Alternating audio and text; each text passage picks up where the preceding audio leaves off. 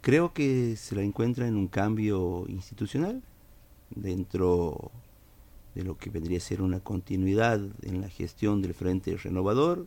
Nosotros hemos ido con otras listas, eh, nosotros pertenecemos al Frente Cívico, nos ha tocado perder, pero como lo venimos haciendo desde hace un tiempo para acá, eh, el Frente Cívico cuando le toca hacer oposición trata de hacer una oposición constructiva. ¿Qué significa esto? No oponernos por oponernos, sino acercar nuestras ideas, nuestros proyectos, sugerir la forma de llevarlos a cabo y bueno, cuando nosotros no somos los ejecutores porque no tenemos la posibilidad de gobernar la ciudad, eh, tratamos de acompañar la gestión, haciendo ver lo que para nosotros por ahí tendría que ser de otra manera y acompañando lo que creemos que está correcto.